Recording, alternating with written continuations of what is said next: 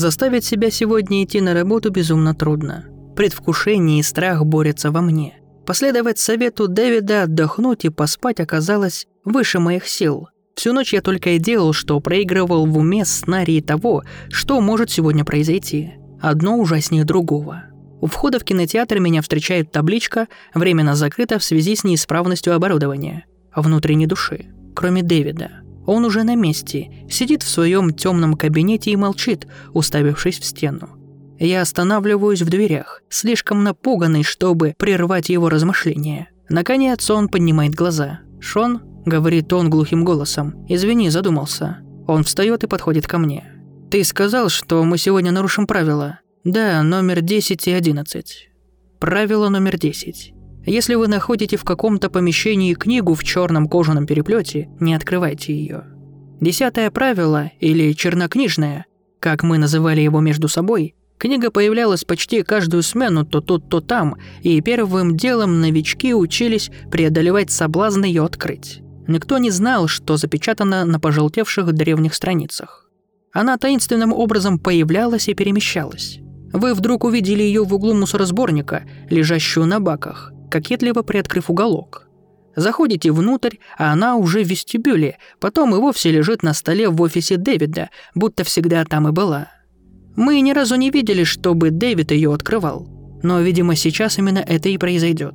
Уходит немного времени, прежде чем мы наконец находим книгу. Мы обшариваем офис, вестибюль и все залы, и только вернувшись обратно, признавая поражение, обнаруживаем ее в одном из шкафов в офисе менеджера.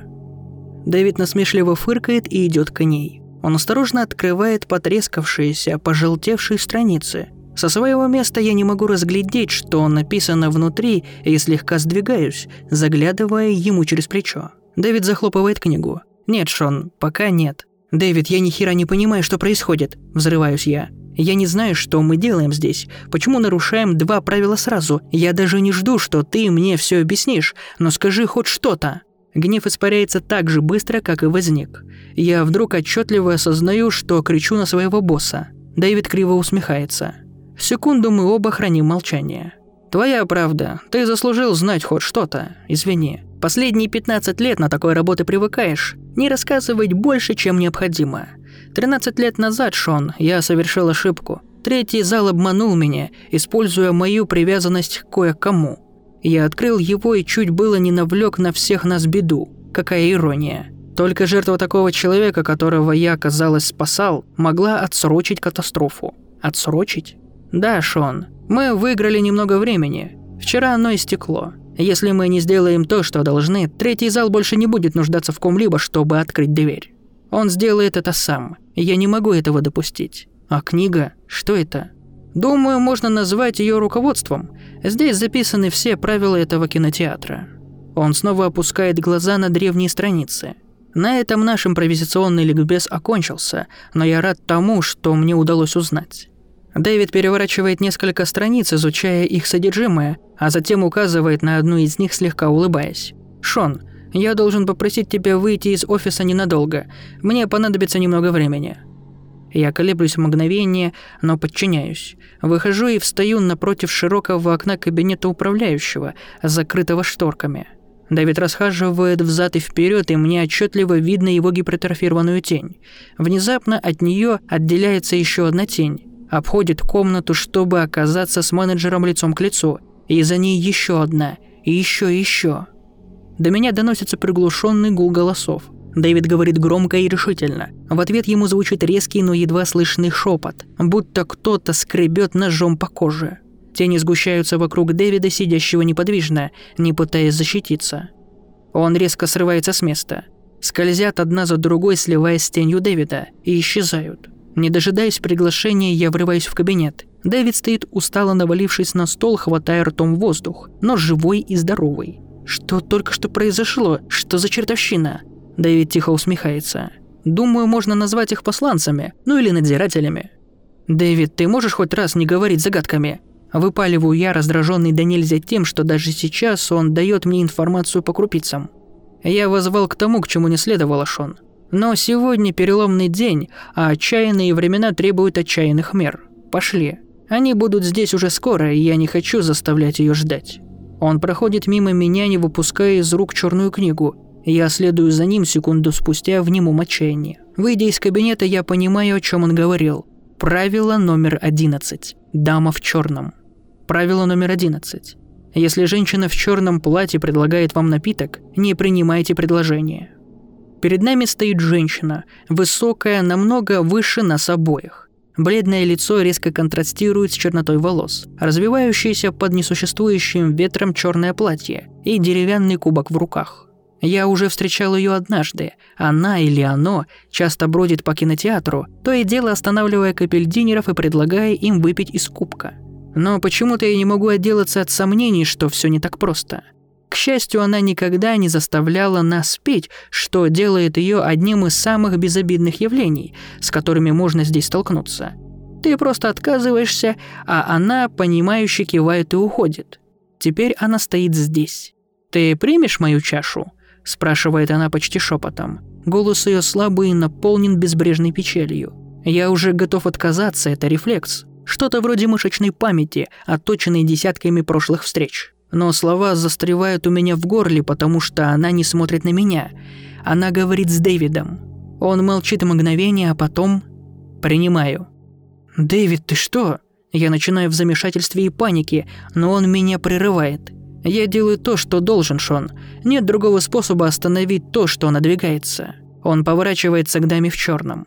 Много воды утекло с последнего раза. Она слабо улыбается и передает ему кубок. «Пей». Дэвид берет его.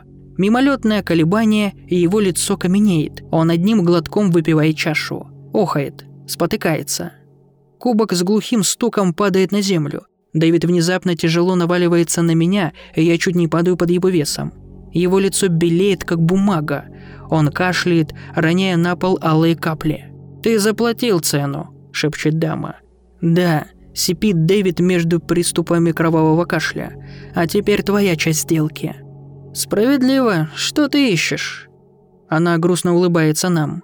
Я ищу, я ищу способ удержать зал номер три от освобождения. Дэвид тщательно подбирает слова. По всему видно, что у него есть только один шанс. Дама хмурит брови. Тебе не понравится ответ, дитя. Уверен ли ты, что хочешь знать именно это? «Уверен, черт тебя подрал», – шепчет Дэвид сквозь стиснутые зубы. Кровь прочертила красную дорожку из уголка его рта. «Скажи мне». Дама наклоняется и шепчет ему на ухо что-то, чего, я надеюсь, мне никогда не придется услышать. Сделка совершилась. Прощай, Дэвид. Она поворачивается и уходит прочь, как ни в чем не бывало. Заходит за угол и... Почему-то я уверен, что если я вдруг загляну за него, то там будет только пустой коридор. Дэвид поворачивается ко мне. По его лицу текут кровавые слезы. Черная книга падает из ослабевших пальцев. «Дэвид, что ты наделал? Что происходит? Что она сказала?» «Шон». Мне приходится наклониться к нему, чтобы хоть что-то расслышать. С каждым словом его голос слабеет. «Иди в проекционную. Включи все проекторы. Сейчас. Быстро!» В его голосе звенит сталь. Я, сломя голову, несусь к проекционной будке и щелкаю рубильниками. Жужжание наполняет воздух, кинотеатр пуст, но в каждом зале сейчас начался сеанс. Я понимаю, что собирался сделать Дэвид, понимаю слишком поздно. Я бегу обратно в вестибюль, перепрыгиваю через три ступеньки, я должен успеть вовремя, должен. Он больше не стоит у офиса. Открытая черная книга валяется там же, куда упала из его ослабевших рук. И единственный признак его присутствия – я подбегаю к ней и оглядываю вестибюль. Конечно, Дэвид стоит перед третьим залом, его рука лежит на ручке двери. Он снова смотрит на меня пунцовыми от крови глазами. «Дэвид, не надо!» «Тринадцать лет, Шон. Используй их с умом!» – кричит он мне. Улыбается и открывает дверь.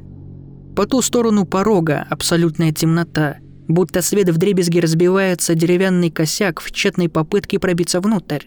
Дэвид не колеблется, он шагает вперед и закрывает за собой дверь. Я в ужасе застываю на месте. Он исчез.